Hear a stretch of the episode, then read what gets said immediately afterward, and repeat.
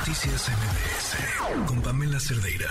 Ayer les platicábamos sobre esto que anunció Claudia Sheinbaum, que es bueno todo un plan que busca que las personas que son eh, nómadas digitales, amo el término, pues estas personas que que trabajan de otra forma y que a raíz de la pandemia hay más, así que trabajan desde su computadora y por ello pueden estar en cualquier rincón del mundo haciendo su trabajo. Ah, cerré mi computadora, tengo una montaña llena de nieve. Ay, cerré mi computadora, me voy a dar un chapuzón en la playa. Ay, cerré mi computadora, ahora estoy en otro rincón del mundo. Esos son los nómadas digitales, pero al parecer esto ha causado un montón de controversia y hay temas y hay opiniones encontradas y nos parecía importantísimo poder hablar de esto. Así que le doy la bienvenida a quienes nos acompañan en esta mesa. Eh, muchísimas gracias a la doctora Diana Larcón, coordinadora de Asuntos Internacionales del Gobierno de la Ciudad de México. Gracias por estar aquí. Con mucho gusto, Pam. Muchas gracias por la invitación. Nos acompaña también Rosalba González, académica de la Facultad de Ciencias Políticas y Sociales de la UNAM. Bienvenida. Perfecto, muchas gracias. Gracias. El maestro Daniel Vergara, abogado penalista, miembro del Colegio Nacional de Abogados, Foro de México. Gracias por acompañarnos. Gracias por la invitación. Buenas noches a las ponentes. Eh, Diana, quisiera arrancar contigo. ¿Qué, es esto? ¿Qué es esto que se presentó? ¿Qué es esto que el gobierno de la Ciudad de México piensa hacer? Lo que se presentó es una propuesta para asegurarnos que la llegada de, como tú decías, los nómadas digitales y trabajadores remotos, porque una cosa que aprendí con este estudio es que hay una diferencia entre nómadas digitales, que son personas más jóvenes, y trabajadores remotos, que son personas, pues, eh, digamos, jóvenes todavía, pero en sus 30, 45 años, que normalmente viajan con, con sus familias, con sus parejas, con sus familias, y se quedan temporadas normalmente más largas de tiempo en la ciudad a donde van porque vienen con niños, vienen con familia, quieren que los hijos aprendan otro idioma, etcétera. Así que eh, pues vimos, sobre todo a partir de la pandemia, se aceleró esta llegada de trabajadores remotos y eh, la idea es, uno, entender quiénes son, eh, eh, cuántos son, cuántos están llegando. No tenemos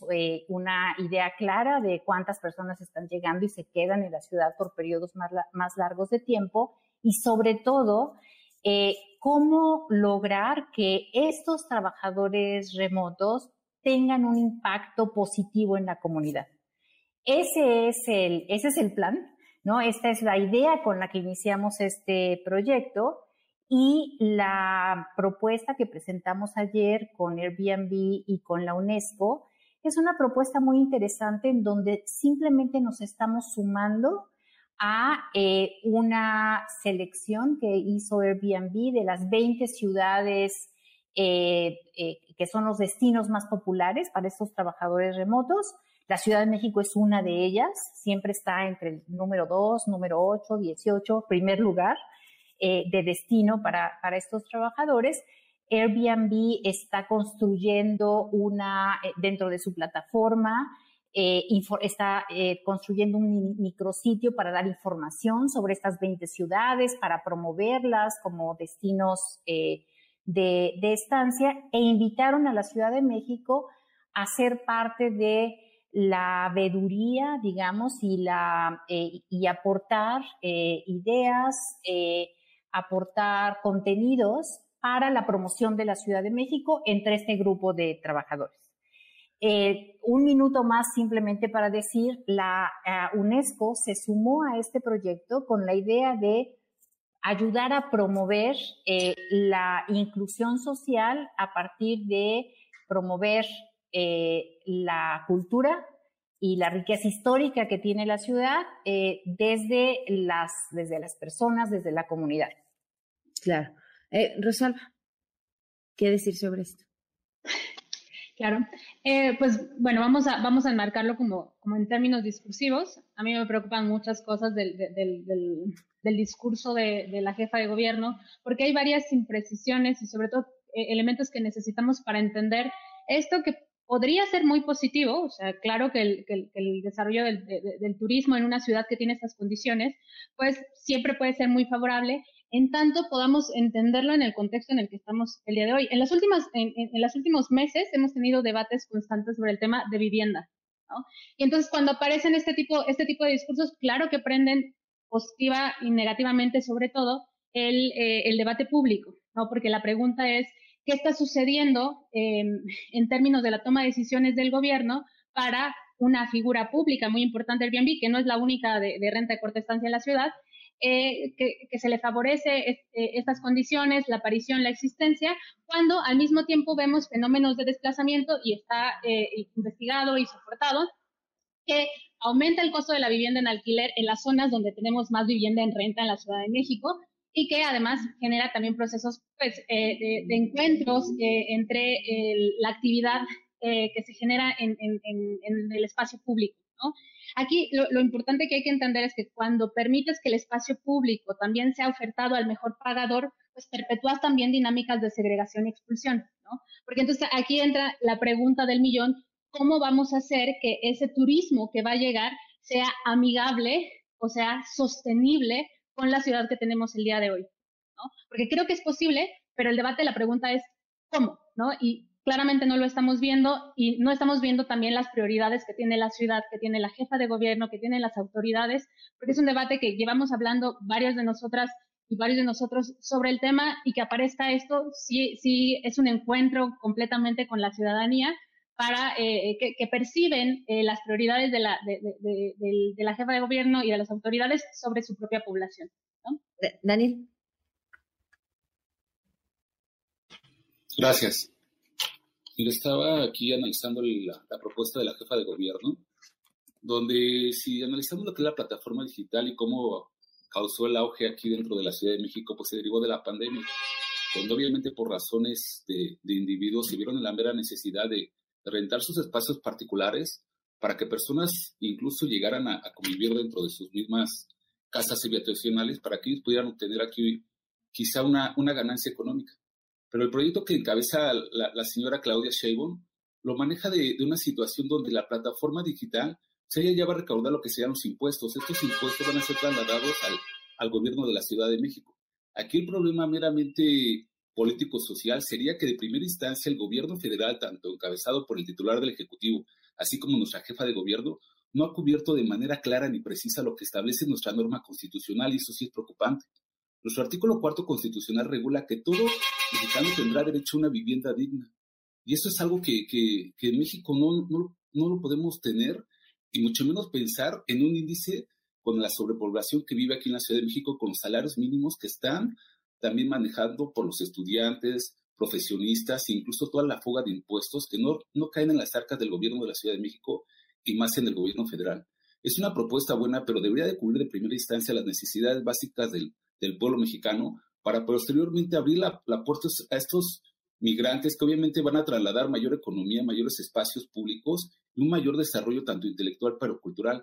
Pero yo pienso que, la propuesta tiene que tener otros alineamientos, mayor regulaciones, tanto políticas como fiscales, para que pueda llevar una, una salida que sea de, de manera aceptada para el pueblo mexicano. Sería mi primera participación nada más. Ya llegó Carla Escofía, está aquí, directora del Centro de Derechos Humanos de la Facultad de Derechos de Monterrey. Gracias por acompañarnos, Carla. Este, bienvenida. Eh, ¿Qué quieres comentar antes de que huyamos a una pausa? Bueno, muy brevemente, a mí me parece que hay que analizar el tema justamente de la pandemia, porque la problemática de vivienda en la Ciudad de México viene desde antes de la pandemia. De hecho, desde los 2000 ya, por ejemplo, el relator de vivienda de la ONU señalaba alarmas por la cantidad de desalojos en la Ciudad de México por el aumento de los precios de las rentas desde los inicios del 2000-2001. Eh, la pandemia agrava este problema. El relator de la ONU llama a los países a tomar medidas para prevenir y mitigar los desalojos que se llevan indudablemente a dar. En México no se adopta ninguna medida. Se adoptaron en Nigeria, en Sudáfrica, en Malasia, en Chile, en Colombia. En México no se adoptó ninguna. Posteriormente, eh, es muy importante destacar que a lo largo de la pandemia se estuvo hablando del impacto que iba a tener en la población inquilina la pandemia. En muchas ocasiones el gobierno de la Ciudad de México negó que iba a haber ese impacto. De hecho, llegó a decir que solo habían dos, uno o dos desalojos durante toda la pandemia. Y posteriormente es importante también destacar que en mayo del 2022 un juez de distrito ordenó en sentencia al gobierno de la Ciudad de México hacer un diagnóstico de cómo la pandemia había afectado a la población inquilina y sobre eso determinar si se tenía que hacer alguna política pública para atender a la población inquilina. De hecho, es muy importante porque es la primera sentencia que habla de población inquilina en Ciudad de México. Eh, el gobierno de la Ciudad de México presentó un recurso de revisión, es decir, no acató la sentencia y buscó eh, que sea modificada, lo cual procesalmente es su derecho, pero es bastante llamativo que cinco meses después de esta resolución, sin que haya un diagnóstico de la situación de la población inquilina, se adopta una medida eh, pues que ha generado tanta controversia. Entonces, me parece que el primer error es no hay un diagnóstico.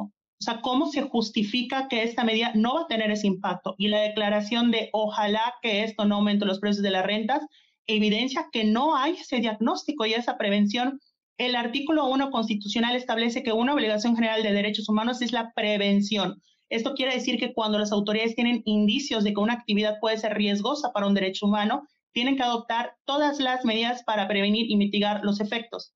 Para eso se necesita un diagnóstico no lo tiene. De hecho, los pocos datos que tenemos sobre el efecto de la pandemia en la, población inquilina han sido de organizaciones civiles y de la academia, no del, del gobierno. Incluso hasta el propio Airbnb, digamos, todos los datos que han estado circulando sobre el tamaño que tiene Airbnb, qué porcentajes son grandes tenedores, no son del Estado. Entonces, sin este diagnóstico de entrada, ya ni siquiera me voy a poner a afirmar que esto va a generar en sí un aumento de los precios de renta. Lo que sí podemos decir, ya hay una violación porque no hay ese diagnóstico y no hay garantías de que hayan algún tipo de medida de prevención y mitigación. Eso es eh, de entrada lo que más debe preocuparnos con esta noticia. 8 con 50, Diana, pues seguramente tú tendrás mucho que responder a lo que se comentó ahorita. Pues eh, dos comentarios sobre eh, lo que se ha dicho. Em, efectivamente, como decía hace un momentito Carla, el problema de la vivienda en la Ciudad de México no es nuevo ni siquiera del 2000, viene mucho más atrás. Nos hemos dedicado a expulsar a los pobladores pues tradicionales de la zona céntrica de la ciudad eh, y eh, pues esta es una de las razones por las cuales la periferia ha crecido eh, de manera tan rápida y desproporcionada. Entonces, este es un, un problema que se viene dando en la ciudad ya por, por muchas décadas. Y es un tema que la jefa de gobierno reconoció desde el primer día que, eh, tomó, tomó, cargo de, la jefatura de gobierno e incluso en el programa eh, de gobierno de ella están claramente eh, establecida una propuesta para, para hacer varias cosas. En primer lugar, para realizar acciones de vivienda en las viviendas eh, tradicionales de la ciudad, condominios, etcétera, que tenían ya eh, un grave deterioro. En este momento se han realizado algo así como 82 mil acciones de vivienda en este sentido. En segundo lugar, iniciar y concluir la reconstrucción de viviendas dañadas por el sismo del 2017 a las cuales ni una sola se había eh, reparado antes de que llegara este gobierno. En este momento se ha concluido ya la reconstrucción de 13.160 viviendas dañadas. Están en proceso 5.400 y estamos por iniciar 3.337. Al término de esta administración estarán eh, reconstruidas eh, todas las viviendas que fueron dañadas por el sismo. En tercer lugar, atender las demandas históricas de vivienda. Recuerden, hace muy poco se inauguró la ciudad de bienestar en la ciudad perdida de Tacubaya, que es una demanda de vivienda de hace eh, años. En Atlampa ya hay un avance del 60% para atender a los campamentos que desde 85 no, no habían sido atendidos. Eh, en lo que se llama la montada en Iztapalapa se están construyendo 2.100 viviendas eh, también. Y hay todo un programa de regeneración urbana y vivienda incluyente para dar incentivos a la construcción de vivienda social incluyente céntrica en la ciudad. Entonces, hay toda una propuesta y hay acciones concretas para, eh, para resolver, para mitigar, para establecer las bases para ordenar eh, eh, el crecimiento desordenado inmobiliario que habíamos tenido en la ciudad y regresar eh, a, em, la, jefa de gobierno dice, densificar sin gentrificar las zonas céntricas de la ciudad, permitir a los pobladores que antes vivían en el centro, en las zonas céntricas de la ciudad, que regresen a vivir nuevamente aquí. Entonces, eh, hay toda una propuesta eh, desde el diciembre de 2018 para atender este tema. Segundo, y muy rápidamente, el fenómeno de los nómadas digitales, trabajadores remotos, eh, es una tendencia que está ocurriendo sin hacer absolutamente nada. Están llegando, están ubicándose en la Ciudad de México. Un tema eh, importantísimo para el gobierno de la ciudad es garantizar, asegurar, generar los mecanismos, los incentivos para que no se conviertan en un elemento de subida de rentas, de elevación de precios, etc. Y una manera de hacerlo es evitar que estos eh, visitantes se concentren en zonas específicas de la ciudad. En este momento están en la Roma Condesa. Bueno, necesitamos generar eh, incentivos para que se ubiquen en otras zonas, eh, se distribuyan en otras zonas de la ciudad y evitar justamente este alza de precios y las rentas. Gracias. Me queda un minuto para cada quien. Eh, Daniel Rosalba, Carla, les ofrezco una disculpa de antemano por el tiempo. Rosalba, te escuchamos. son muchas cosas.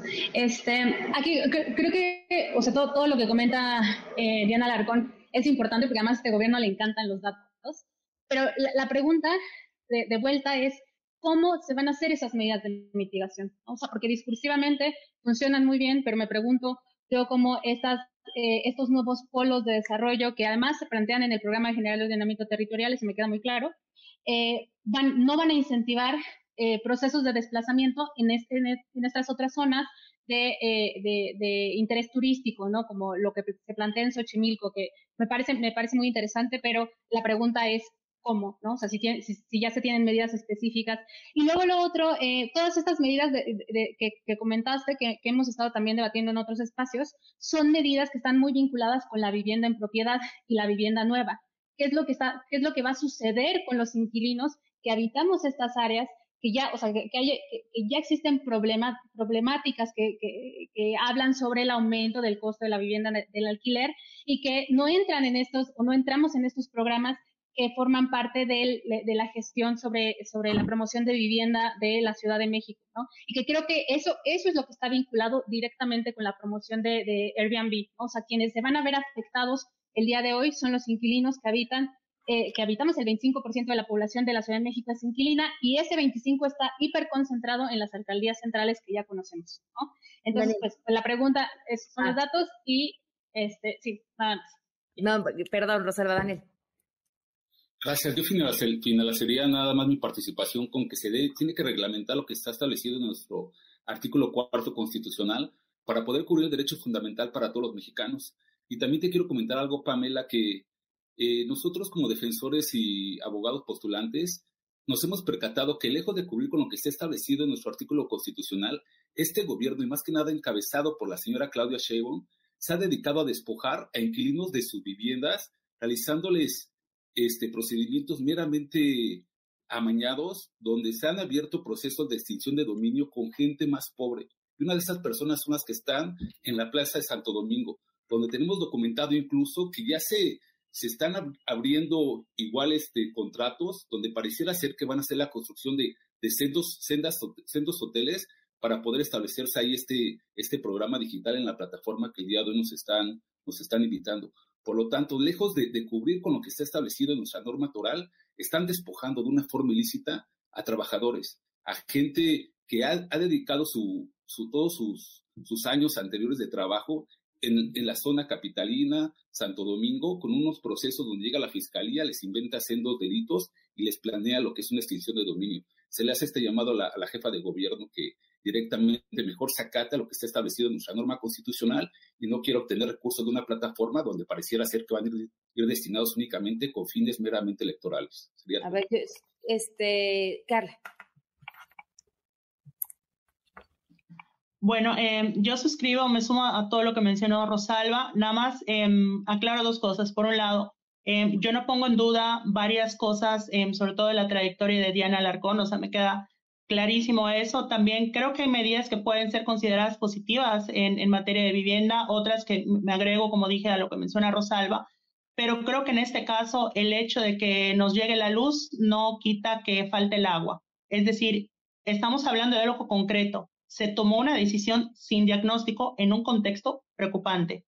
Entonces, qué bueno que lo de la ciudad del bienestar, qué bueno otro tipo de medidas, pero no estamos hablando de ellas. No cualquier medida de vivienda suple otras. Estamos hablando de algo muy concreto. Hay una población inquilina dañada por la pandemia a la que no se le hizo caso, no se le hizo diagnóstico. Estuvimos dos años exigiendo medidas, no se adoptaron y ahora sí se adoptan, pero para Airbnb. Sugiero y propongo para cerrar que el gobierno de la Ciudad de México haga un diagnóstico y un informe donde explique a la ciudadanía cuáles son esos planes de mitigación concretos, sí enfocados a Airbnb, no cosas esporádicas. Ya, muchas gracias. Carla, Rosalba, Diana, les agradezco enormemente la oportunidad de platicar. Vamos a seguir hablando. Muchísimas gracias por habernos acompañado. Noticias MBS